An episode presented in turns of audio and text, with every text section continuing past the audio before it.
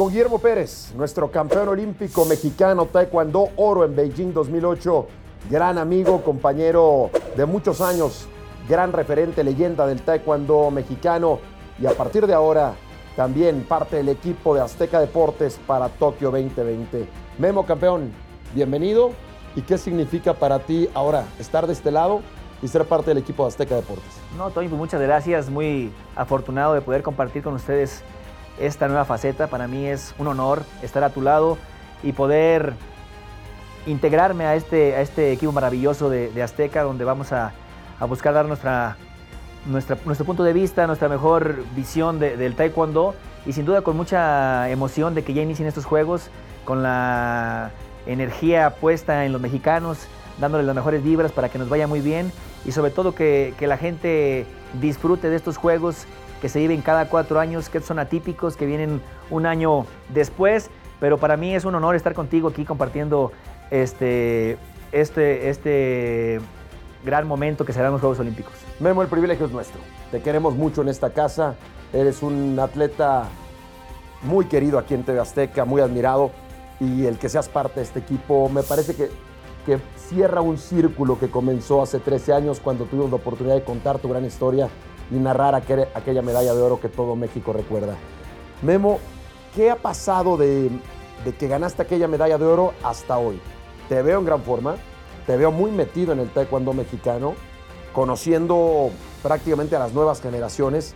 ¿Qué ha hecho Memo Pérez de la medalla de oro en 2008 para acá?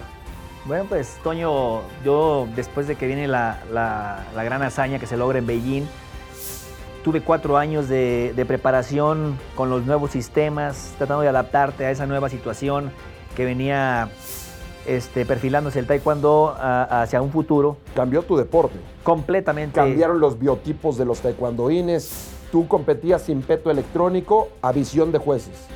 Y eso permitía que tu biotipo, más bajo de estatura, muy rápido, eh, tuviera muchas posibilidades. El taekwondo se volvió para gente muy alta. Así es, sin duda.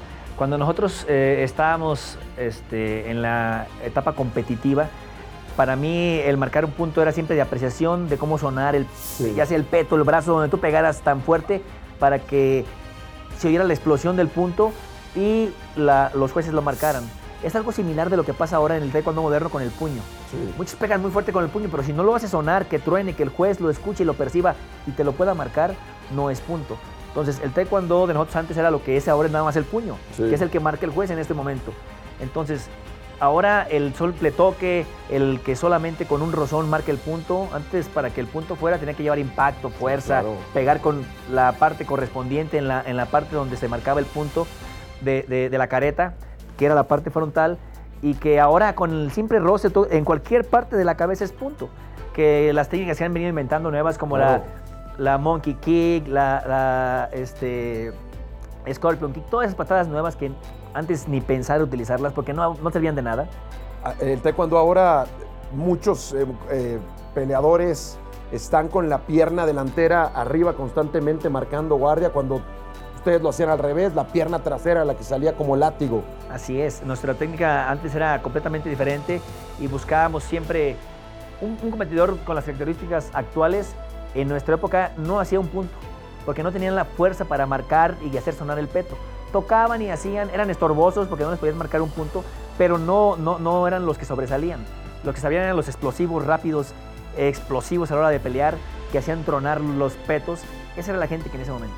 En la actualidad, los gentes espigadas que difícilmente los alcanzan a la cabeza, que tienen muy buen alcance de piernas, piernas largas y que mantienen muy bien su pierna arriba con varias repeticiones, que es el taekwondo moderno, es lo que ahora nos lleva a esta nueva, nueva camada de jóvenes con un cuerpo diferente y que buscan sin duda este, hacer solamente el toque, más allá de la, de la, de la, fuerza al contacto. No quiere decir que no estén fuertes, ¿eh? porque me he encontrado atletas que fortaleza la tienen, pero el desarrollo del contacto al peto ya no es el mismo. Porque antes tenías que pegar fuerte y explosivo para marcar. Y ahora con el simple rozón, el, simple roce del peto, en el sensor y en el punto exacto es punto. En la cara con el simple roce, con el puro dedo, con la uña que pegues, es punto. No se ocupa llegar a aquellos impactos que necesitaban en nuestra época. Entonces, es un taekwondo diferente, pero creo que la evolución es buena porque en algunos estilos de pelea me ha gustado ver cómo hay combinaciones que en muchas otras situaciones no, lo hay, no se daba. Entonces, se da también la pluralidad para todos. El peto no tiene nacionalidad, ni hay quien quiere decir que favorecieron a unos o a otros. Ese marca al contacto y sin duda eso ayuda mucho a que sea más parejo para todas las naciones y se ve en los rankings mundiales, se ve que, que, los equipos que mejor trabajan son los que llevan más competidores a Juegos Olímpicos. En un momento al inicio le costó trabajo a Corea, que era la potencia número uno, pero al día de hoy nos damos cuenta de que Juegos Olímpicos es, la, la nación que más atletas lleva, porque fue los que más metieron al ranking mundial y son los que tienen más, más, más posicionado a, sus atletas. Entonces ahí creo que es donde viene pues la apertura al mundo, que creo que es algo muy importante, porque antes estaba muy cerrado el, círculo y donde los jueces, el grupo de jueces que podían manejar un poquito, ellos daban la tendencia a quiénes eran los que podían marcar. Ahora el peto él te es muy claro y, no hay mucha injerencia. Exactamente. Memo, han pasado 13 años de tu gran victoria en Beijing que todo México recuerda. ¿Cómo ¿Cómo se va magnificando para ti esa victoria? ¿Cómo va adquiriendo nuevos significados, nuevos sentidos con el paso del tiempo? Ya eres, un, eres padre, eres un hombre que según mis cálculos debe estar por ahí cercano a los 40 años. Em, ¿cómo, ¿Cómo va cambiando el valor de esa medalla olímpica? Porque cuando eres atleta sabes exactamente lo que vale, pero cuando va pasando la vida adquiere nuevos significados. Sí, sin duda, yo creo que esa situación va, va dándole, desde mi perspectiva, dándole un valor cada vez más grande. Porque pasa el tiempo, pasa el tiempo y te das cuenta de la magnitud, del tamaño del logro. ¿Por qué? Porque desafortunadamente, y lo digo tristemente, para nuestro país no, no es cada cuatro años que lleguen medallas de ese tipo. Entonces, te das cuenta de la magnitud y para mí también es, es, un compromiso, ¿no? Por eso quizás tú me dices, ¿estás metido? Sí, estoy metido, quiero, estoy comprometido con, con el taekwondo nacional. Sé de, sé de la situación que vive actualmente y creo que es importante que se busque que haya que el talento llegue, que esté, que, que dé más frutos. Creo que tiene las generaciones nuevas que tener esa mentalidad de aspirar a, a, lograr un, un, un, logro de esa magnitud como el que tuvimos María y yo en ese momento. Creo que las nuevas generaciones tienen la capacidad, tienen las cualidades. Quizás hay que trabajar mucho en lo mental, hay que trabajar mucho en el deseo de, lo que, de quererlo, de desearlo, de soñarlo, de pensarlo todos los días.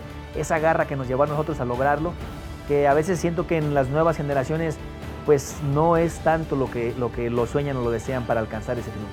¿Cómo, ¿Cómo fue que tú lograste generar esa programación mental que hoy te das cuenta eh, hace la diferencia, hizo la diferencia en ti.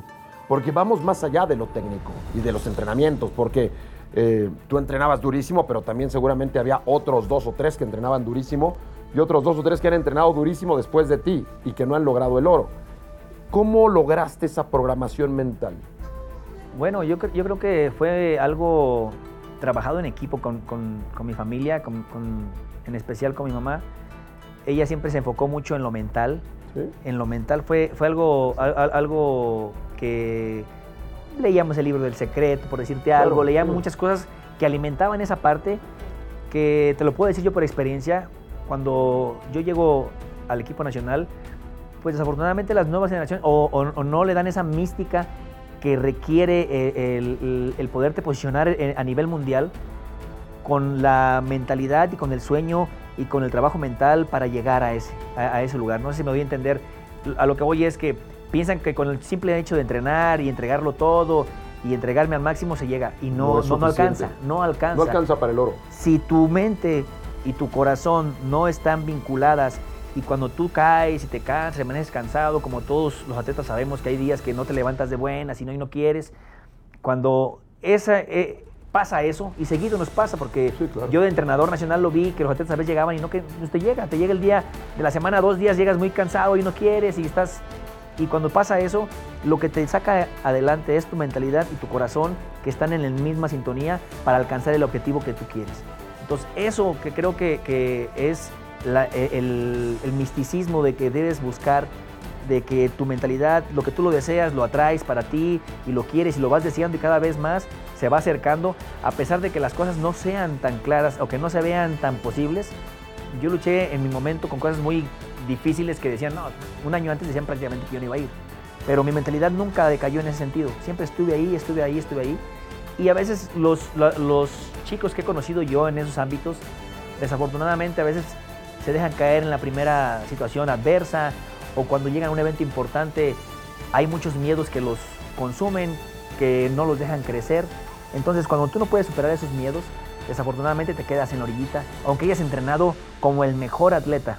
Entonces si tu mentalidad no está apta para eso, difícilmente en un momento de tensión, de, gran exigencia, lo vas a poder soportar.